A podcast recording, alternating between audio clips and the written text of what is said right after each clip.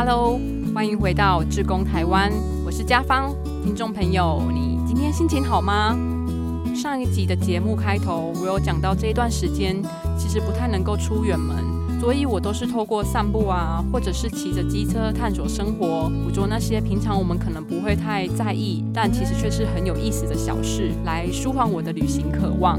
那播出之后啊，朋友和同事就问我说：“所以到底去了哪里？”真的很可爱诶。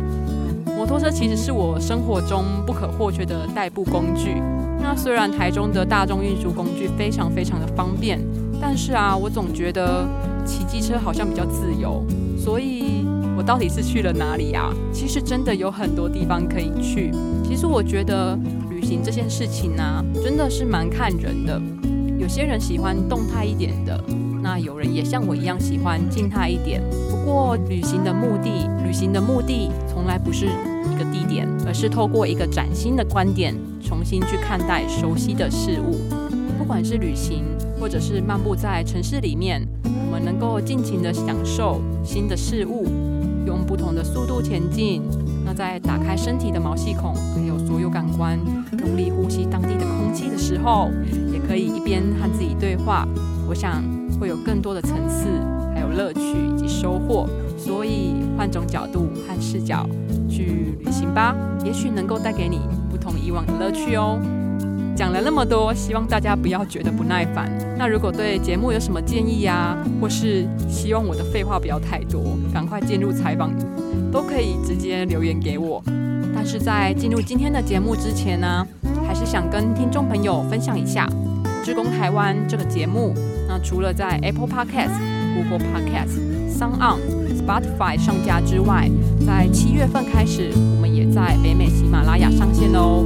请大家多多支持，也帮我们把节目分享给你的朋友。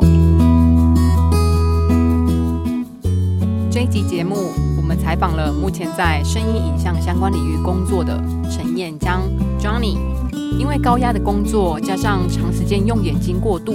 Johnny 的眼睛曾经出现了一些状况，那在眼睛出状况的那段时间，他必须持续的接案工作，没有办法让眼睛完全的休息，好好的治疗，让身心受到不小的影响。虽然现在都已经能够笑说从前了，过那一次的经验也让 Johnny 体现到眼睛的健康真的是非常的重要。所以在好朋友爱之光公益协会的秘书长严平芳的建议之下，Johnny 他决定一起投入。护眼职工的行列，在职场跟置业之间穿梭，他看起来自在而且从容。虽然这是他没有想象过的状态，但却是他现在觉得梦寐以求的人生。运用影像专业，协助协会推广，够了解眼睛构造的基本常识，还有平时眼睛如何保养以及注意的细节。庄里觉得专业能够派上用场，有种备受肯定的感觉。而且最开心的莫过于可以协助协会运作，一起做好事。甚至啊，在担任志工的这段时间里，他说最受鼓舞的就是孩子一起投入，这样工作的意义让他相信幸福的样貌可以很多。转个念，他就会出现在身边。准备好了吗？让我们一起进入今天的志工台湾。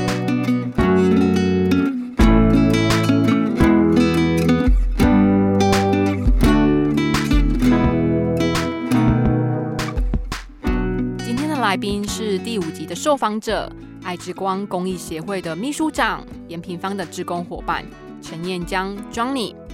在介绍 Johnny 出场之前，想要先跟听众朋友们分享一下，根据世界卫生组织统计，全世界每五秒钟就有一个人失明，每一分钟就有一个儿童失明。世界上有超过三亿人正在遭受眼疾的疾病之苦。这些数据读起来真的是令人触目惊心，因为它不是新闻跑马灯的数字，而是随时可能发生在我们生活周遭的人们身上。在我们观看报章、杂志、电脑、电视的时候，就有许多人再也看不到阳光、绿地、色彩缤纷的世界。对于感同身受这件事情，今天的受访来宾 Johnny。似乎也非常有感，是不是能够请 Johnny 先分享一下，当时是什么状况，让你认识到了爱之光公益协会，甚至让你下定决心呢，要一起加入护眼防盲的行列呢？应该七八年前吧，我就是呃，眼睛曾经有，因为我我主要的工作是这个呃，跟影影像声音相关的工作，所以也是几乎。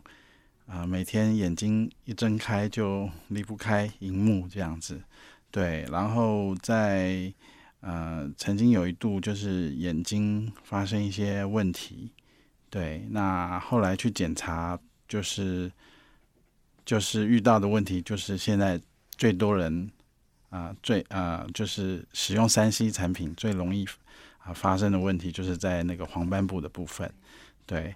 那那时候就是刚好认识啊啊我的朋友啊严啊严平芳小姐，然后对，那他就给我一些建议，就是在啊用眼的习惯上，还有就是说在啊比如说像这个墨镜的使用上啊，或者是说啊呃饮食上饮食上啊必须注意一些习惯啊那。啊，接受他的建议之后，我发现啊，眼睛的状况有很大的改进，这样子。然后，而且当时蛮痛苦的，就是因为我眼睛出了状况之后呢，还是要工作，对，还是在接案子，还是还是要工作。那那时候内心的无奈，哦，那就是真是有苦说不出。对，那在呃平方的协助。之下呢，啊，眼睛慢慢的恢复健康，那我就觉得似乎啊，这个眼睛是最近几年来呢，尤其山西产品的这个发达哦，像我的小朋友啊，也也是，我记得我以前小时候不会有这个问题，因为我们可能就是看看电视啊，在用眼上面大概就是这个方向，那可是发现现在的小朋友可能甚至我在。餐厅看到，我看大概没有几个月吧，三个月大的这个小朋友，居然滑手机滑的好专业，甚至我发现啊，我的父亲他已经八十几岁了。我记得以前我的阿公，他们用眼大概六十岁以后，大概就是看电视。那可是为什么我的父亲这一辈八十几岁了，现在居然还要学 Line？对，为了跟我们联络这样子，所以我发现。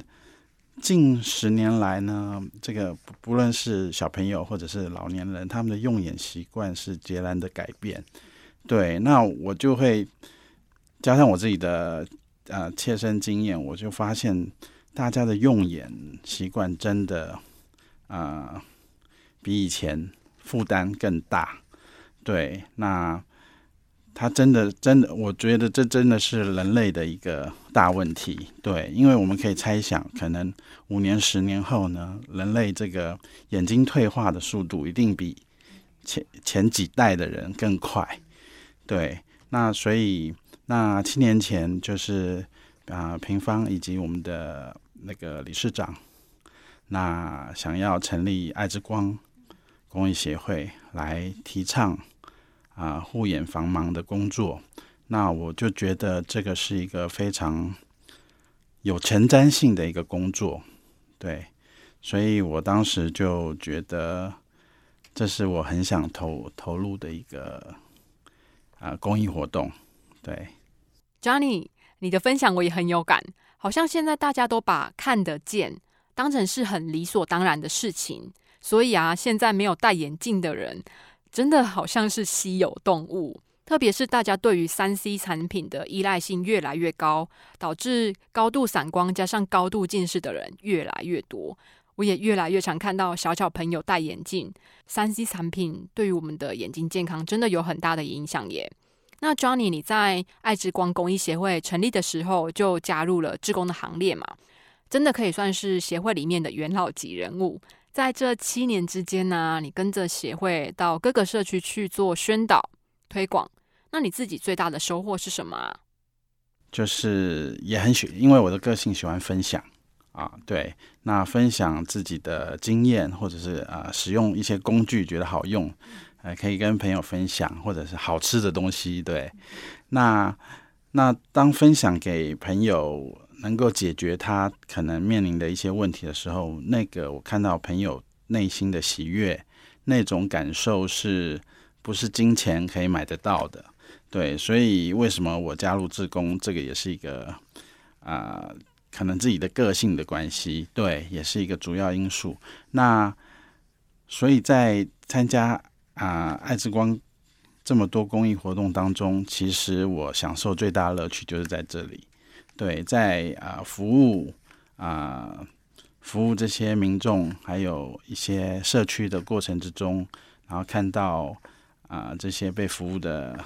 朋友们，他们的内心的喜悦，对这个这种这种回馈，就是让我内心感到非非常的大的满足。对，关于志愿服务这件事情，有在你原本人生的规划里面吗？应该，我觉得就是我刚刚有提到那个，好像就是个性吧。因为我我觉得这种啊帮助别人，然后从别人身上的喜悦，那个。对你的笑容，那那你得到这个笑容是金钱买不到的快乐的时候，我觉得那个是一个很自然的个性，就会往这个方向走。只是说，爱之光在这个时候提供了我这个机会，啊，可以用这个形式来帮助大家这样子。而且在参与的过程中啊，Johnny，你也运用了自己的专长耶。我觉得这个真的是专业公益很棒的结合。是，呃，就是呃参与爱之光的志工呢，基本上我也是希望说，我啊可以在我所学的专长里面，能够怎么样帮助这里，然后去去加啊，比如说在推广上能够加加分这样子。对，因为我工作平常也很忙，所以我希望后来我啊我也很荣幸担任这个爱之光的资讯组。对，因为我本身是从事影像声音方面的工作，对我以前在台北是从事流行音乐的工作，对，然后所以我就希望我的本身的专业可以帮助到这里，然后在呃在拍摄有一些卫教的教材课程当中，譬如说啊，我们有一个优眼睛保健法，它有呃必须拍一个这个教育短片。啊，还有一些我们之前有到家乐福跟家乐福合作，呃呃，有一些相关的那个卫教活动。那这个过程我们有拍摄一些影音的啊教材，在这这个过程之中，我也从这个志工的专业的教导上学到蛮多专业的对于眼睛保健的这个知识。这是我在。啊，在帮忙之中也学到很多这个眼睛保健的的这个内容，这样子。不管是拍摄卫教的教材，或是课程影片，其实都是推广正确眼睛保健的好方法。那今天一起来的志工啊，陈孝敏现在就坐在我们的旁边，突然被 Q 到，应该很惊讶。不过，能不能够请你来跟我们分享一下这一块呢？呃，大家好，呃，我是爱吃光公益协会的职工，我叫陈孝明。基本上，我我之因为我工作关系，所以我一直都有在参加一些社团啊。对，比如说我会参加，我喜欢运动嘛，就羽球社啦、垒球社啦。那自工这方面，我一直都没有机会去参加这一块，呃，也可能自己比较忙的关系啊。那因为一一年机会是加参加这个自工啦。那我我觉得也是帮助呢，也是一件很快的事情。像我们就是说义诊啊，那其实我们做这么多场，呃，那有一些长辈啦，其实他眼睛是有状况、有问题的，可是他都不知道。我们透过阿姆斯特方格表来做一个检筛，然后其实发现他们是有问题的。对，然后我们秘书长他也是就知道他有问题啊，都会事后呢，我们要结束，他都会拉着长辈啦，一直来询问他有关。眼睛方面有一些问题是什么原因造成的？还是还是说要后面呢要做一个追踪检查？而基本上我我也是透过嗯我们去做一些护眼的讲座才知道哦，原来是像我们推推的护眼三三三。对，那我自己本来就对眼睛这方面会比较重视一点，所以我我也都诶，好像大家都戴眼镜哦，基本上我都是没有。对，那透过我们呃，就是自工啊，还是秘书他们有一些呃，就会教导一些基本的，对基本的护眼。那我我对护眼这个没有有更深入的了解。对啊，像我们墨镜也要选择有不一样的颜色啊。像墨镜方面，就要那个咖啡色、墨绿色、灰色这三这三种颜色。对，那我们也会教导一些长辈们，然后挑选这三种颜色，然后也不要随便去那边去那个什么呃杂货店啊，还是菜市场就随便买啊。对，还是要装过呃经过了专业的检验出来东西。对。就是不要随便乱买，可能会造成一些实际上的伤害什么的。不是说你喜欢就买，然后就戴了，对，它是不一样的。嗯，原来选墨镜也是有学问的。应该大多数人都跟我一样，以为太阳眼镜的颜色越深，它就那它就越能抵抗太阳辐射，越能够保护眼睛。结果颜色不是越深越有效，选对颜色才能真正的抗强光。诶，哇！今天的采访也让我学了一课。再来就是，我也很好奇的是啊，眼睛它是灵魂之窗嘛，不管是在动物或是人类的身上，都是一个不可或缺的重要器官。所以在眼睛的保健上，应该是要有一定的专业。那在护眼志工的训练和养成上面，你们两位又是怎么学习的呢？这部分能不能请孝敏先来跟大家分享一下？我觉得比较深刻，应该是我们办研优会。那其中有一个是那个黑暗体验馆，对，我们要搭那个黑暗体验馆，让就是一些人可来做一个体验这样子。那一开始要搭那个有一些骨架，或是要搭起来，嗯，其实它东西还蛮多的，而且我我我又是一个新手，其实我不知道要怎么搭。我去的话就听从比较资深的职工，然后就是要就帮忙他们用。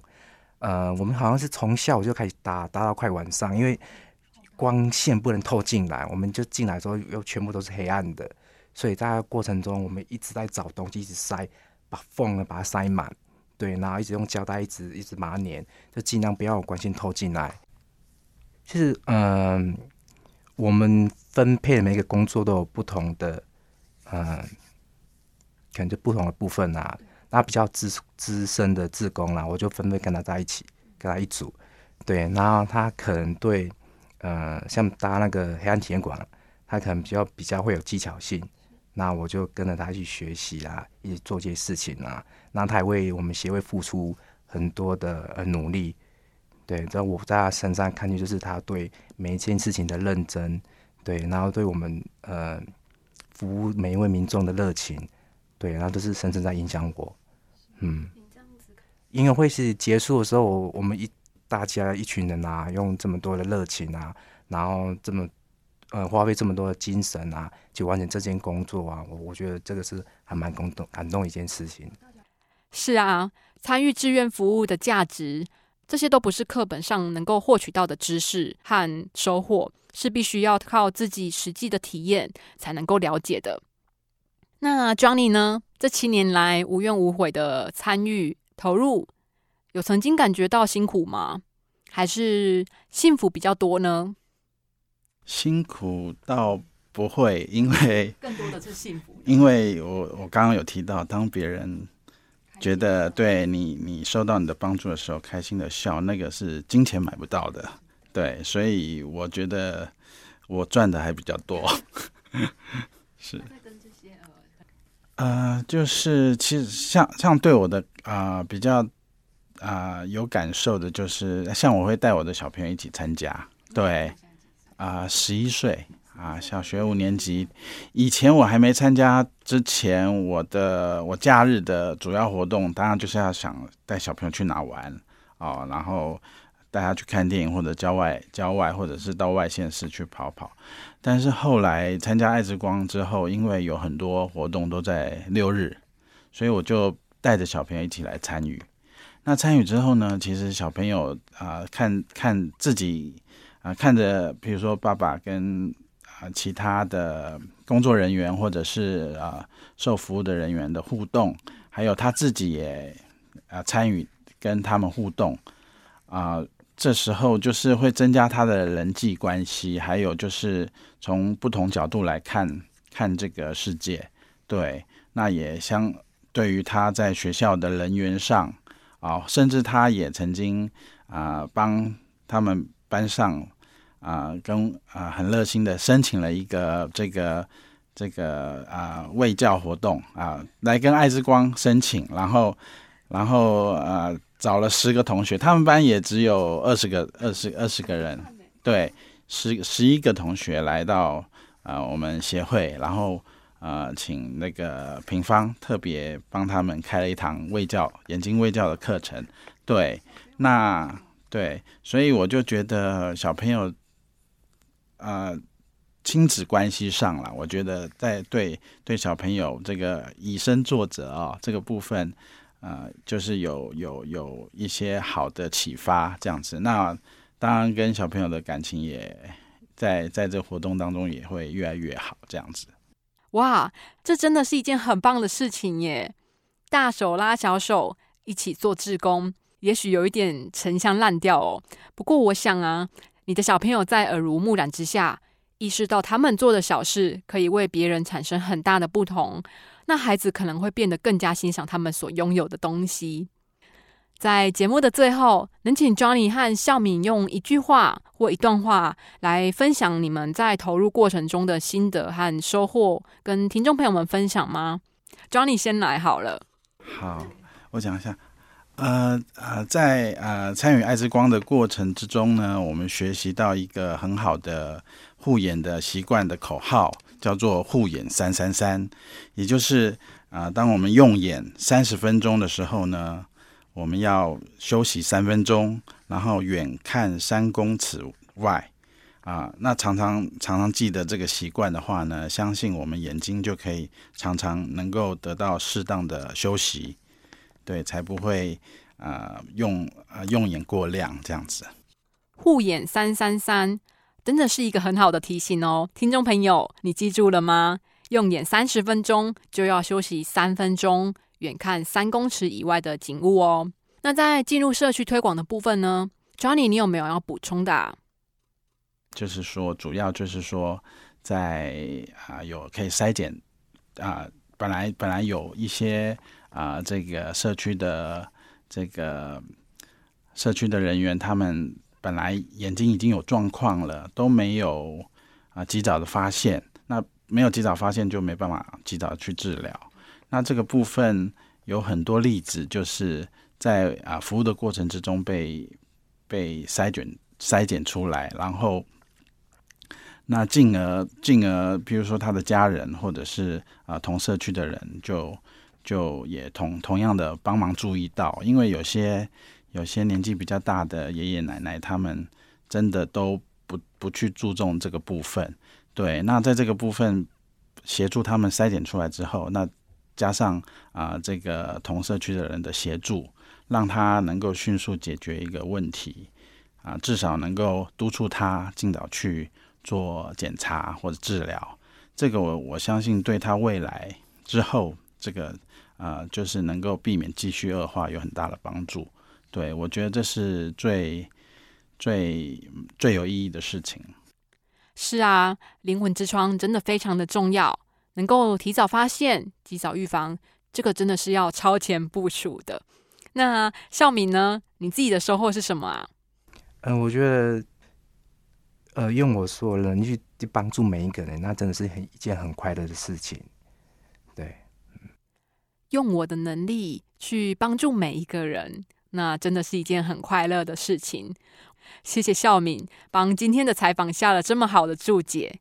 今天真的很感谢 Johnny。特地拨空接受我们的采访，还有一起来的孝敏，最后也在我们的邀请之下一起分享，谢谢你们。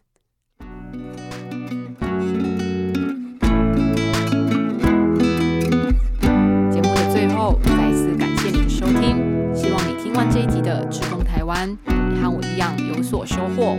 如果你有任何的问题，或是有些回馈想与我们分享，都非常欢迎你搜寻古典音乐台哦。我们下次见，拜拜。当当你一旦投入志工的行列之后，我觉得是自己收获最大。本来以为我们志工都是给付出的人，其实我们不是只给爱的人，而是我们其实是被爱的人。施与受一同蒙福，车王电子邀您一起共创志工台湾。